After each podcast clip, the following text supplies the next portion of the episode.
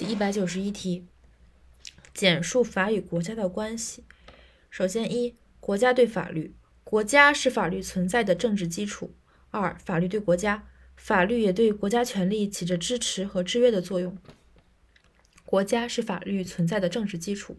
首先，一、国家是法律产生和发展的直接推动力之一，这是在历史的角度上来看的。第二点。国家权力是创制法的直接力量，立法。第三点，国家权力以及强制力参与和保障法的实施，这是法的实施。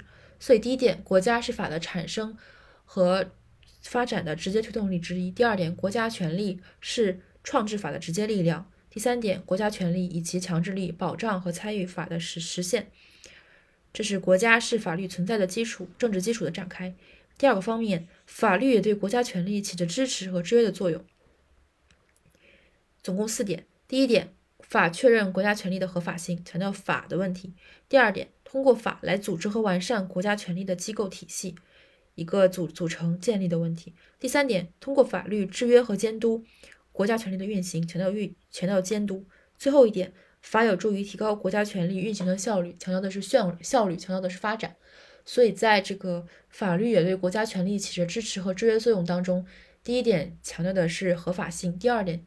强调的是完组织和完善机构体系，国家权力的机构体系。第三点强调的是制约和监督国家权力的运行。最后一点强调的是提高效率。